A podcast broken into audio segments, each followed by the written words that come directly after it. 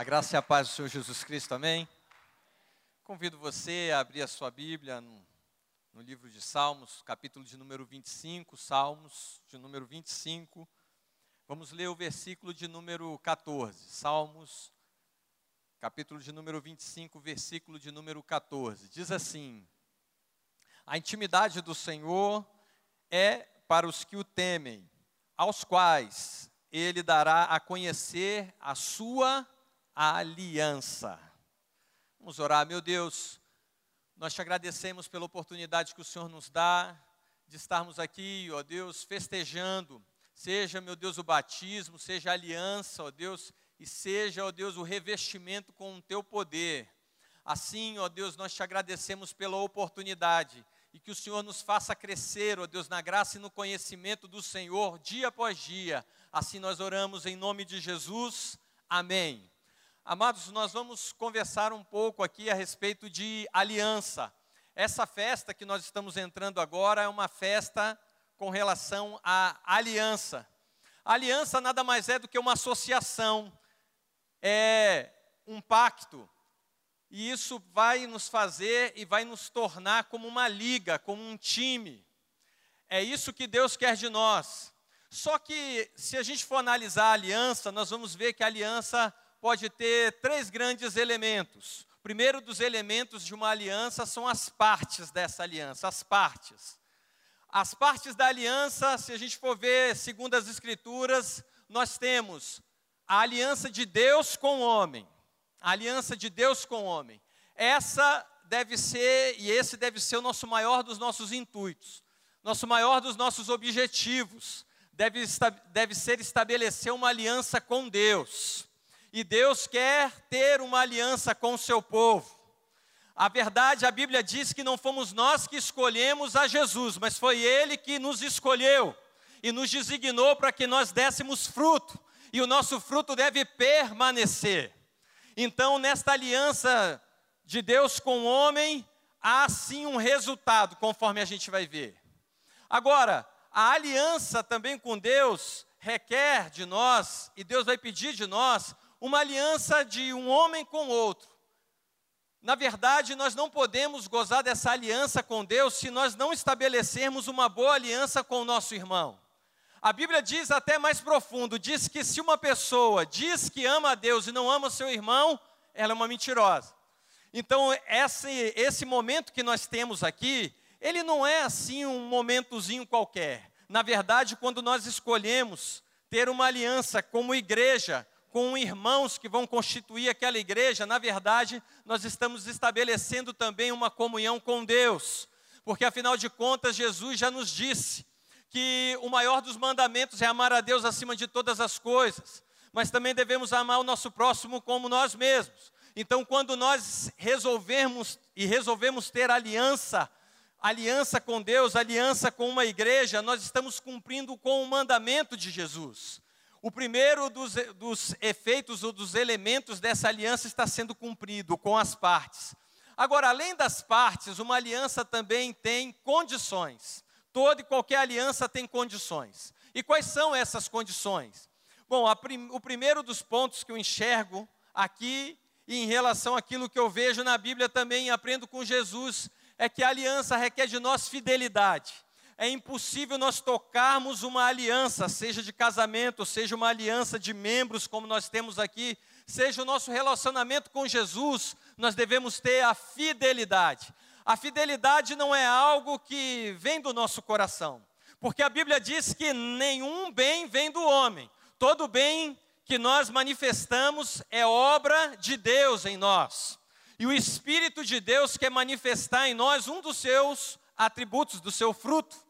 Um dos frutos do Espírito é exatamente a fidelidade. Hoje eu quero profetizar de Deus aqui a fidelidade dele sobre todos os corações, sobre todas as almas. Você que está estabelecendo uma, um relacionamento de aliança com Deus, receba isso e tenha isso como meta, ser fiel. Agora, além da fidelidade, a aliança também tem outra condição, que é a perseverança. A perseverança ela deve fazer parte da aliança. Se eu escolho me casar com alguém, eu vou ter que ter perseverança. porque afinal de contas eu não vou ter só momentos fáceis. Em toda e qualquer aliança há tribulação, em toda e qualquer aliança há momentos difíceis. Quando eu estabeleço uma aliança com uma igreja e como igreja, eu vou viver os meus momentos difíceis. E eu vou ter que estar preparado para eles. E a preparação que Deus espera de nós é a perseverança. É a perseverança que Jesus teve. Lembre-se que Jesus, com a sua aliança e para estabelecer aliança com a igreja, ele teve que cumprir com vários pontos que a palavra de Deus diz. Ele foi, ele obteve, por exemplo, e percebeu a glória, a glória que estava reservada ao Messias. As pessoas o olhavam num primeiro momento, não acreditaram nele, mas depois, à medida que ele foi vivendo a aliança, as pessoas começaram a reconhecer, reconheceram nele, viram nele glória, a glória de Deus. No entanto, as pessoas também chegaram num determinado momento, Jesus teve que passar por uma tribulação. A tribulação de ser rejeitado pelos seus. A tribulação das pessoas que ao mesmo tempo aplaudiram, agora o vaiam, pedem a sua morte. Ei, eu quero te falar isso. Por mais que você esteja estabelecendo essa aliança com Deus e também com a igreja, você vai viver momentos também difíceis. Só que para esses momentos difíceis existe um antídoto. E qual é o antídoto? É a perseverança em Deus, pelo que nós não desistiremos, porque a nossa força não vem do nosso braço, nem da nossa carne, nem da nossa mentalidade. A nossa força vem de Deus, e Deus vai nos dar força para nós cumprirmos com a aliança, amém? Além da perseverança, nós vamos ver também que existe a cumplicidade. A condição para ter uma aliança, nós temos que ser cúmplices. Não adianta apenas a gente torcer na igreja. Jesus não chamou torcedores para o seu lado. Jesus não chamou torcedores. Jesus chamou guerreiros, Jesus chamou soldados, Jesus chamou servos, e por isso Deus pede de nós a servidão, a entrega. Um outro elemento que requer da aliança é o sacrifício. Que hoje você possa receber aquilo que a palavra de Deus diz a meu e a seu respeito que nós possamos entregar o nosso corpo como sacrifício santo, justo e agradável a Deus, que é o louvor que sai dos nossos lábios. Mas olha só, quando você escolhe permanecer com Deus, quando você escolhe superar os limites e as limitações que você vai passar nesta aliança que você hoje faz, estabelece, não apenas com a igreja, mas também com Deus você vai ter que superar esses limites e você foi chamado para sacrificar. E quem é o sacrifício? Jesus cumpriu o maior dos sacrifícios. Ele é santo, ele é poderoso, ele é perfeito.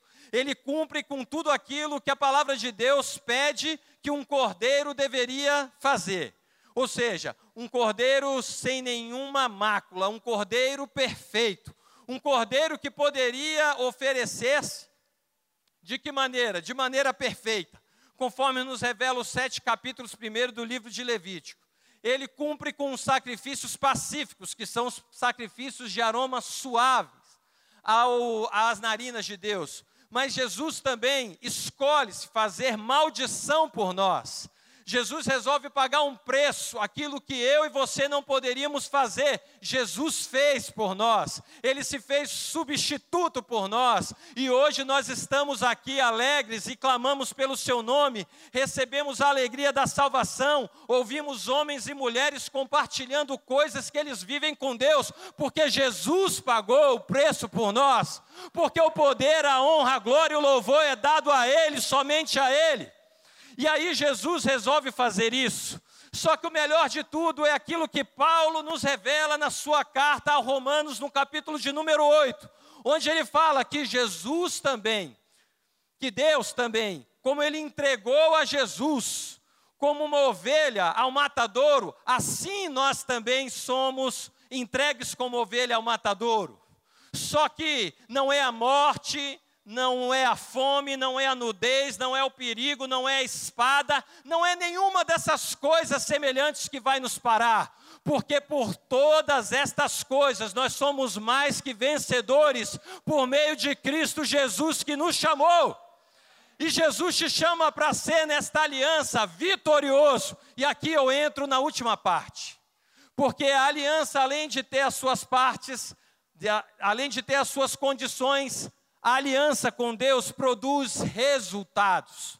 E os resultados são quais? Número um, que eu vejo e vibro cada vez, e que eu já ouvi aqui o pastor Alexandre falar disso nessa, nessa tarde. Quando ele fala que Jesus produziu em nós a libertação. Você não é mais um escravo do pecado. Você não é mais um escravo da sua mentalidade. Você não é mais um escravo daquilo que você passou e daquilo que você viveu. Quando eu estabeleço uma aliança com Cristo, eu sou justificado pelo teu sangue, e eu tenho paz com Deus por meio de Jesus Cristo, e sou declarado por este poder inocente. A aliança que você fez com Jesus te declara inocente. Você não precisa mais carregar mais nenhuma culpa do passado. Viva a novidade de vida com Jesus, porque Ele te torna livre em Jesus. Além disso, Além disso, além da libertação, além da justificação, ele traz esse poder da regeneração. Você é feito de novo. Você pode dizer para o inferno, você pode dizer para os seus, você pode dizer para o mundo: em Cristo Jesus eu sou nova criatura, as coisas velhas já passaram, eis que tudo se fez novo. Só Jesus pode fazer isso, só Ele pode fazer, Ele fez por você. Além desse resultado, é um dos elementos que eu vibro. É que Jesus nos chama para a guerra. Você é chamado, esse resultado da aliança te arrolou em uma coisa. Ele te chamou para uma coisa, te alistou para uma coisa, para o exército dele. E agora, quando Jesus ele te chama para o seu exército, aí ele te dá todas as condições para você exercer aquilo ou para aquilo que você foi chamado. Você foi chamado para pisar na cabeça da serpente. Você foi chamado para decretar a derrota de Satanás. Você foi chamado para manifestar o amor de Deus. Aonde quer que você vá, Jesus alistou e contra com você. Então, aqui o último dos resultados da aliança. Poder de Deus sobre a nossa vida aquilo que os homens e que os profetas, como o profeta Joel colocou. O maior dos pontos que Jesus pode fazer pelo homem é o que? É um encher do seu Espírito Santo. Portanto, hoje, um desses resultados, João Paulo vai vir aqui vai pregar já já. E ele vai pregar exatamente sobre o último elemento da promessa e da aliança com Jesus, que é poder ser cheio do Espírito Santo de Deus. A maior das promessas de Jesus não foi carro, não foi cavalo, não foi você ter riquezas. O que Jesus deixou para nós como certeza é que ele enviaria o Consolador, e o Consolador tem um nome, é o Espírito Santo de Deus. E hoje você vai ser convidado para ser cheio do Espírito Santo de Deus. E aí, você quer ou não quer continuar em aliança com Jesus? Estes são os resultados da aliança que você estabeleceu com Ele. Que Jesus te abençoe e te guarde, não apenas hoje, mas para todos sempre. Amém. Feche seus olhos, fique em pé. Eu quero que você, se você quer aplaudir a Jesus, aplauda, mas aplauda assim para valer. Vamos orar. Jesus, nós te agradecemos, te agradecemos, ó Pai, porque o Senhor nos escolheu te agradecemos, ó Deus, porque o Senhor morreu por nós. Te agradecemos, Jesus, porque o Senhor nos chamou para esta tarde, ó Deus, recebemos algo novo. Nós te agradecemos, Jesus, porque o Senhor sempre nos surpreende. Nós te agradecemos, Jesus, porque o Senhor quer trazer vida a todo homem, a toda mulher. Nós te agradecemos, ó Deus, porque as tuas promessas, elas não falham. Nós te agradecemos, Jesus, porque a tua palavra nos garante que nós, ó Deus, invocaremos